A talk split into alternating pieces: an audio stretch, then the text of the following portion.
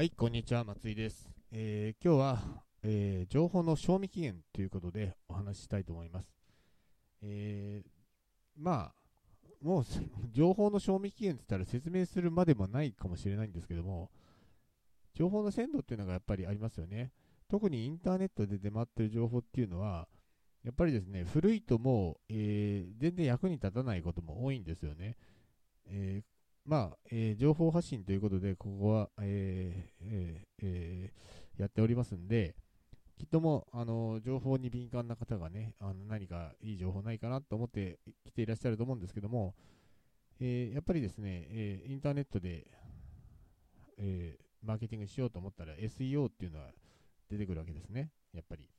そうすると SEO っていうのはかなりですね、Google の方針に左右されるわけですよ。だから例えば3年前の情報なんていうのは全然役に立たなかったりですね、ましてや10年前の情報っていうのは役に立ったり立たなかったりですよね。で、えー、まあ、その中でも、えー、どう見分けるかっていうこともあるんですけども、えー、今日お話ししたかったのはそういうことではなくて、やっぱりですね、情報の鮮度っていうのを考えて発信、発信する側としてですね、やっていかないと、あの常にですね、情報をアップデートしていかなきゃならないわけですよ。これがね、非常にこの情報をアップデートするメンテナンス作業っていうのは、労力がかかりますんで、えっ、ー、と、ここはですね、まあ、分野、その、発信する分野にもよるんですけども、えー、ここ、この点には注意しないと、えー、いつまでもですね、同じ、同じっていうか、情報をアップデートし続けなければならなくなるっていう、えー、ジレンマに陥ることがあります。えー、私ですね、あのこの、こういう情報発信の企画をするにあたって、まあ、えー、なんでしょう、このサイトとですね、別にですね、えー、旅行のサイト、あの、バンコクの、えー、旅行情報を、え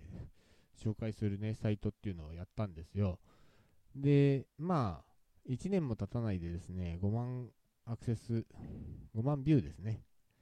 ぐらいは、あの、月間来るようになったんですけども、やっぱりですね、えー、そこまで来て思ったのが、思ったっていうか、え、直面したのがですね、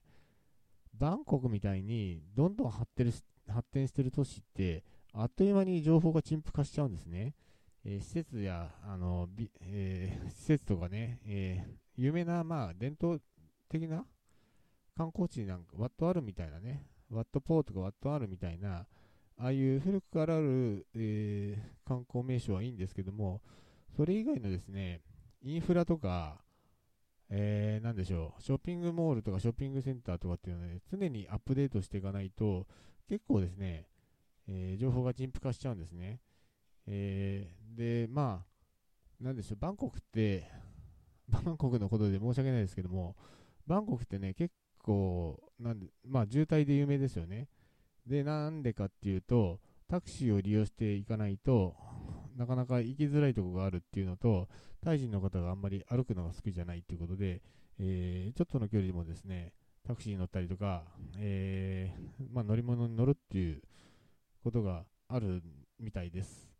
でですね、えー、その中でも最近発達しているのが鉄道網、BTS とか MRT っていうね、地下鉄ですね。これがね、どんどん伸びてるわけですよ。そして今、あのその鉄道網をどんどん施設しようとして、あちこちで工事してます。でですね、僕がこの、えー、初めて行ったのが4年前ですかね。えー、でこ、それから3年ぐらいは結構頻繁に行ったんですけども、その3年間はね、そんなに伸びなかったんですけども、僕が行かなくなった、えーえー、と去年ですね、2019年はですね、どんどん、あの、路線が、既存のね、路線が延長延長で伸びていったりとかして、えー、サイトでですね、紹介していた終点がどんどん伸びちゃってるんですよ。はい。で、そういう情報をね、ちょっとアップデートしなきゃなと思いつつ、えー、ちょっとね、あの、頼んでたライターさんがいたんですけども、ちょっと事情でね、あんまり関われなくなっちゃったんで、更新が止まってしまうっていうね、えー、事態に陥ったことがあります。ただですね、まあ、あのー、情報の質っていうことを考え考えるとっていうか、情報の質がまあそこそこだったんだと思うんですよ。なので、えー、もうね、どれぐらいかな、4月が最後の更新なんで、5、6、7、8、9、10、11、12、えもう9ヶ月ぐらいあまり、あまりとかほとんど更新してないんですけども、えー、ビュー数ほとんど変わらないですね。5万、月間5万ビューで、えー、っと、ビジター数は3万ぐらいだったかな。をほとんど毎月同じぐらいで、横ばいで維持してますよね。で、まあ、なんでしょう。そうですね。そう、そういうことがあるんで、まあ、あのですね、ただ、あの、この、今後、情報が陳腐化していくんで、これアップデートしていかないと、どんどんですね、おそらく順位やさ、順位っていうか、ビュー数も下がってくるし、えー、検索の順位が落ちていくっていうことになると思うんですよ。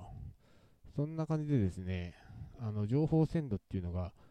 やっぱりですね、ある程度考えておかなきゃいけないなっていう側面ではあります。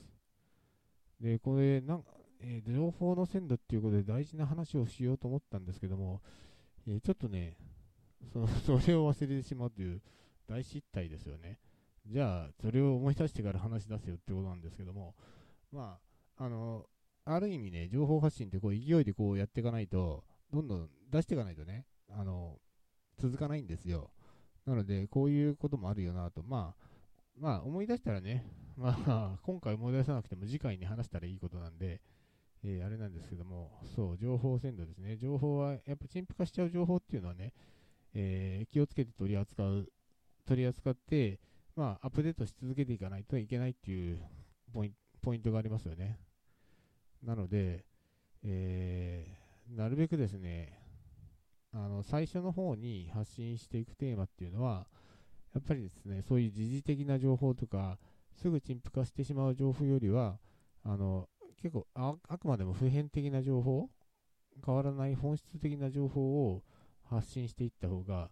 情報の、情報っていうか蓄積になりますよね。その、その、バックボーンになる情報の厚みみたいのがあると、やっぱりね、情報発信していって、えー、検索エンジンで引っかかる、検索される、えー、確率も上がってくるわけですよね。なので、やっぱりですね、その情報発信することにおいて、やっぱり、えー、軸がはっきりしてないと、その、どういう情報が陳腐化しないかっていうのも判断できないですよね。だから、あの、情報発信するにあたって軸をしっかりするっていうことと、その軸に沿って、なるべくですね、普遍的な情報から情報を発信していくっていうことが大事なんじゃないかなと思います。で、えー、ま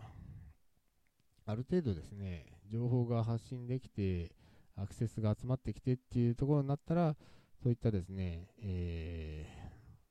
えー、まあ、情報のアップデートは必要かもしれないけど、今、今まさに伝えなきゃならない情報っていうのはやっぱりあると思うんですよ。そういうですね、タイムリーな情報っていうのを伝えつつ、まあ、これはいつぐらいまでしか、あの持たないかもしれないですけどっていう前提でね、お話ししていくっていうのは大事な要素かなって思います。はい。いや、やっぱりね、インターネットの世界だとね、SEO の情報とかってね、すごいですよね。あの、飛び交ってますんで、あの、あんまり変な情報に引っかかんないようにしてくださいね。わかんなかったら、あの、私に聞いていただければ、それが今通じるのか、通じないのか、Google にとってペナルティになるのかならないのか、っていうことをね、あの、あおし教える、お教えすることができますんで、ぜひね、あの、なんか、聞き聞きかじりで、ウェブえーと、ホームページの対策してしまう前に、わからなければ私に聞いていただければと思います。あの質問の、えー、コーナー、方でね、サイトの質問から、えー、ご連絡いただければお答えいたしますんで、えー、そんな感じでちょっと今日はね、情報の陳腐化っていうことをもうちょっと、なんか話したいことがあったんですけどね、出てきませんでしたね。ここまで話して出てこなかったんで、また思い出したら、もう一回、この、情報の陳腐化っていうことについてね、えー、お話ししたいと思います。それではですね、えー、今日ちょっと短いかもしれないですけども、つってもあと10秒ですね。はい。また次回、えー、お聞きいただければ幸いです。それでは頑張ってまいりましょう。情報発信、命です。